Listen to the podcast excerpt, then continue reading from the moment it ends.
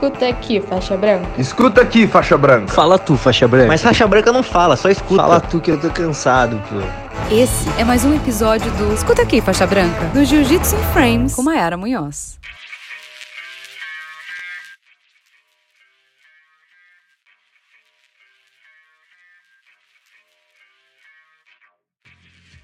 Galera, como estamos? Chegamos a mais uma edição do Escuta Aqui Faixa Branca e no episódio de hoje vamos falar sobre faixa preta. Aliás, os próximos cinco episódios serão sobre faixa preta e eu vou explicar para vocês. Como vocês viram, né? Quem acompanha aí o Escuta Aqui Faixa Branca viu que eu fiz uma série sobre faixas coloridas. Então eu convidei um homem e uma mulher para falar sobre determinadas faixas.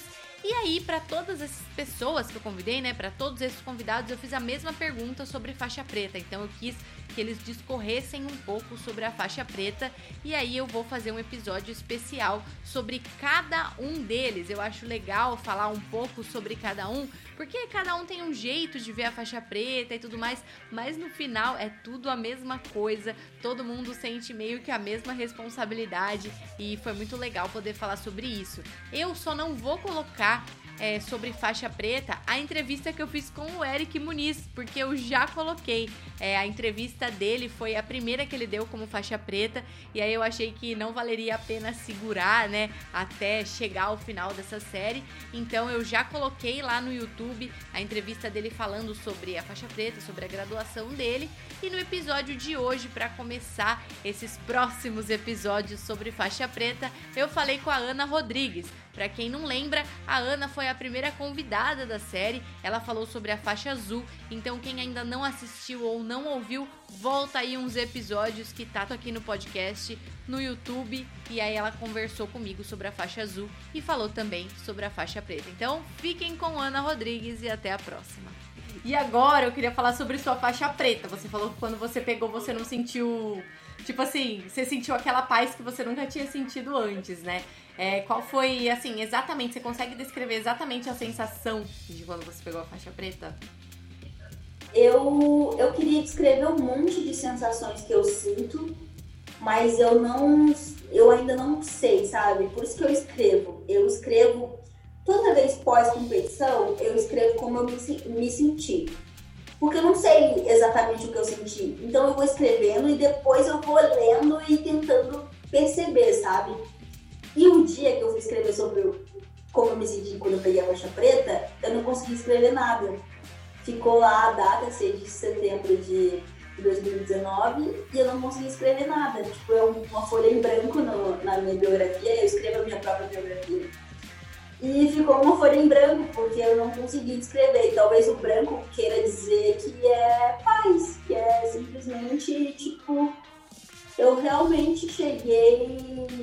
algo que eu tanto queria, sabe? Eu saí de casa e eu só pensava nisso. Eu passava as competições e eu só pensava nisso. Eu não conseguia curtir nada, eu não conseguia pensar em nada, só, na, só em ser logo faixa preta. Eu lembro que quando não tinha dinheiro, eu falava pra minha mãe: Mãe, quando eu pegar a faixa preta, eu vou ter dinheiro. Então, espera, relaxa, calma. E aí, quando eu peguei a faixa preta, eu acho que eu senti também esse lance de tipo, agora é minha hora de ganhar dinheiro, agora é minha hora de tipo, conseguir viver sem ser disso. É minha hora de fazer história, né? E outra coisa que eu falo sobre se sentir em paz, quando teve a pandemia, tudo isso, na data do Mundial, eu passei o dia inteiro chorando a data do Mundial esse ano, eu fiquei o dia inteiro chorando. O dia inteiro, o dia inteiro. Ninguém podia falar comigo, não queria falar com ninguém, eu fiquei o dia inteiro. E as pessoas, elas postavam coisas sobre o Mundial, né? E é diferente como elas, elas querem demonstrar que elas queriam que, que tivesse acontecido o Mundial. Eu não sei, tipo, postar uma foto e escrever lá o que você queria, é, não é realmente o que eu tava sentindo, sabe? Eu sentindo, tipo assim, um buraco, meu. Tipo, cara, é meu primeiro ano de faixa preta, tipo. E talvez hoje seria o segundo dia na minha vida que eu ia me sentir em paz. Seria o dia do Mundial. Eu ia ganhar o Mundial. Eu ia ganhar o Mundial e eu ia me sentir pela segunda vez na minha vida em paz. E quando você começa, quando eu, quando eu senti esse sentimento a primeira vez da faixa preta sendo amarrada na minha cintura, eu, pensei, eu quero sentir isso de novo. Então eu tracei que eu sentiria no, no primeiro mundial de faixa preta, né? E outra coisa curiosa também que ninguém sabe é que quando eu descobri que não ia ter mundial, provavelmente né, no dia que eu fosse então mundial, eu ia estar na minha melhor versão, certo? Com certeza. Então, com certeza, né?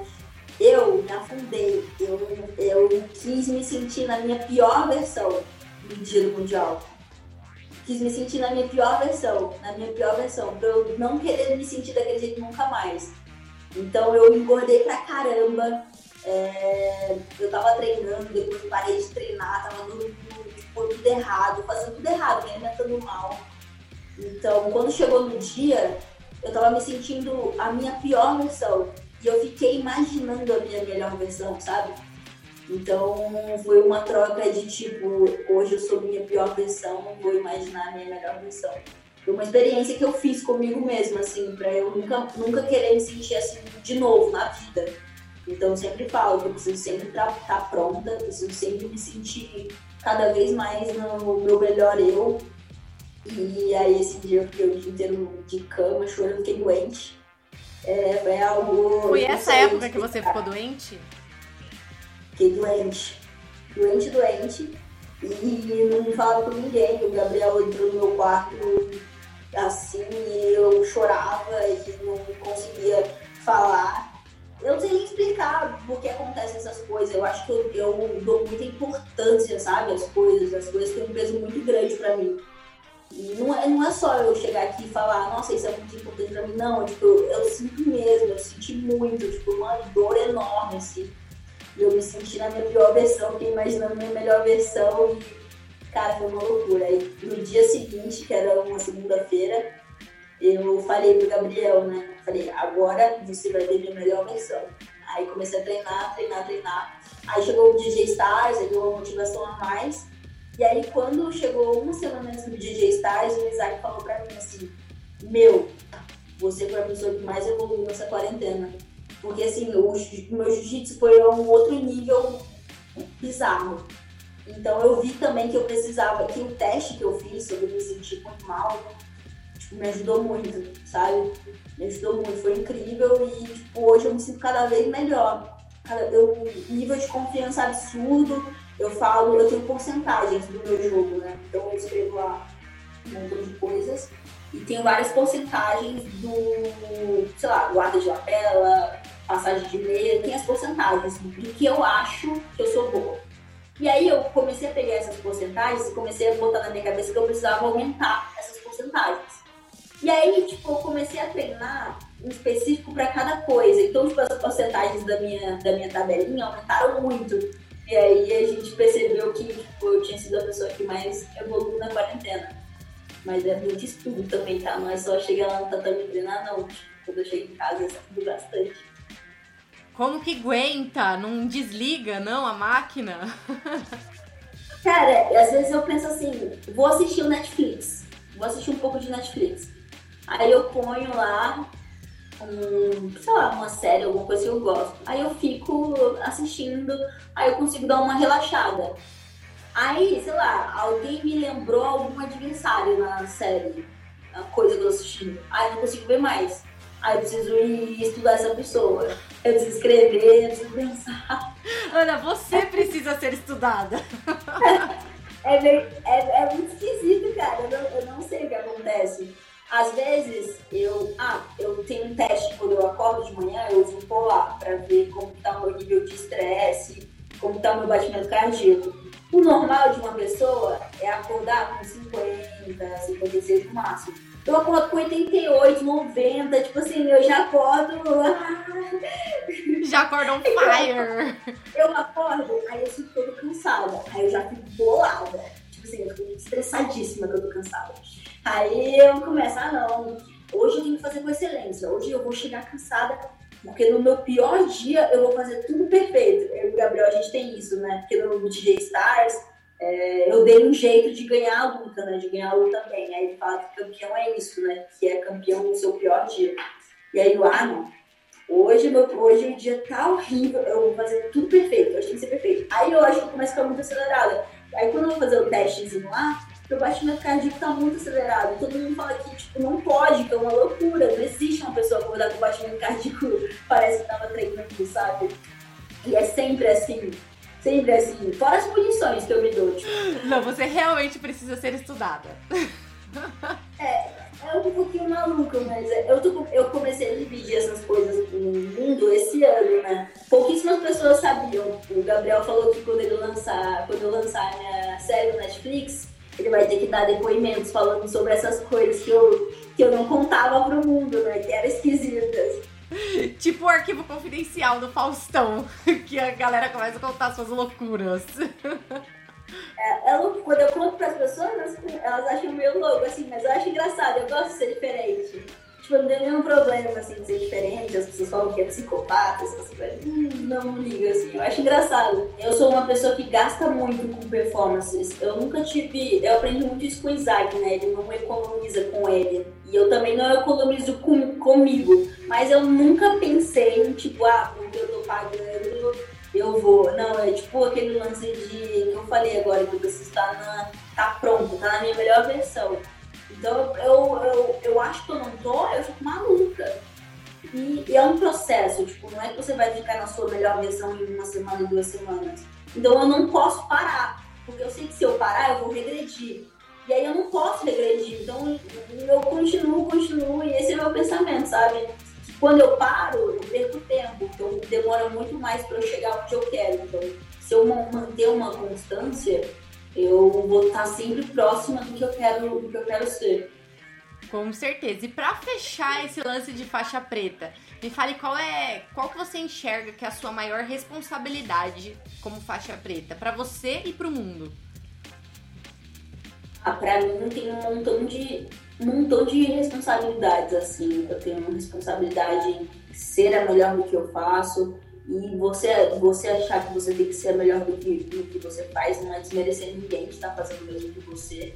É apenas algo que você tem com, com, com, você mesmo. Você sabe as coisas que você faz, as coisas que você passa para estar ali. Então, essa é a minha responsabilidade. Eu tenho que ser a melhor de qualquer jeito. Tipo, não, não importa o que está e se é melhor não é só não é só lá e ganhar o campeonato. Eu até falo para as pessoas que lá e ganhar o campeonato é fácil, é até fácil. Pelo menos para mim é fácil. É... Agora, ir lá e fazer diferente de, todo mundo, fazer de uma forma diferente, é, é difícil. É, sei lá, criar uma nova maneira de ganhar, é, se sobressair além, acima, sabe, das, das pessoas, ganhar com qualidade eu acho que poucas pessoas conseguem fazer isso. Então eu tenho essa responsabilidade de ser sempre a melhor e ganhar com qualidade, sabe? Quando eu peguei a faixa preta em si, eu tava só ganhando. Tipo, e eu não me sentia satisfeita com a forma que eu tava ganhando. E aí eu comecei a ter esse pensamento de que é, só ganhar era fácil, eu precisava chegar lá e fazer história. Tenho responsabilidade com a minha família, eu falo que eu sou heroína da minha família, tenho a obrigação de mudar é, a, a minha família, de mudar a história da minha família, de transformar tudo, tudo em pessoas, em, elas em pessoas melhores, dar, proporcionar uma vida que elas não tiveram. Minha família é uma família muito machucada em si e eu quero poder curar tudo, tudo que a vida já, já fez com eles. E pro mundo, é, eu acho que eu ainda sou uma pessoa muito agressiva nas palavras. Eu falo de uma forma que talvez as pessoas às vezes se ofendam ou tipo, olhem para mim e falem, nossa, essa menina é arrogante, tipo, eu não quero, não quero ser assim. Então, pro mundo, eu quero que eles se inspirem no que eu faço e não no que eu falo, né?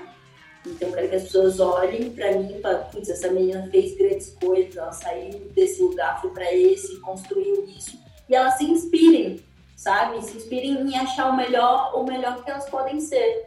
Porque, por menor que seja, o que qualquer pessoa faz tem um peso muito grande no mundo. Tem um peso muito grande. Qualquer coisa que você faz tem um peso muito grande no mundo. Porque, no final, todo mundo precisa de todo mundo. Entendeu? Então, se as pessoas não conseguem se inspirar no que eu falo, eu quero que elas, que elas me vejam e, e pensem. Essa menina se entrega real porque ela do que ela faz, ela tem um comprometimento, ela quer ser melhor no que eu quero ser melhor nisso que eu faço também, entende? Então, eu, eu gosto de ver isso nas pessoas, né? quando eu treino com alguma menina nova, eu sempre pergunto pra elas, né? Assim, você faz jiu-jitsu? É, o, que você vê no jiu-jitsu? O que, que você quer ser? O que, que você sente quando luta? Eu sempre faço um monte de perguntas. E quando uma menina me, me, mostra algo que eu tinha quando eu era faixa azul, eu fico tipo assim, caramba, legal. Talvez ela, ela, ela vai ser muito foda também, sabe? Eu gosto de sentir aquilo. Às vezes eu fico me procurando em outra pessoa. Tipo, tem uma menina faixa azul, que uma vez eu conversei com ela, agora ela é faixa roxa.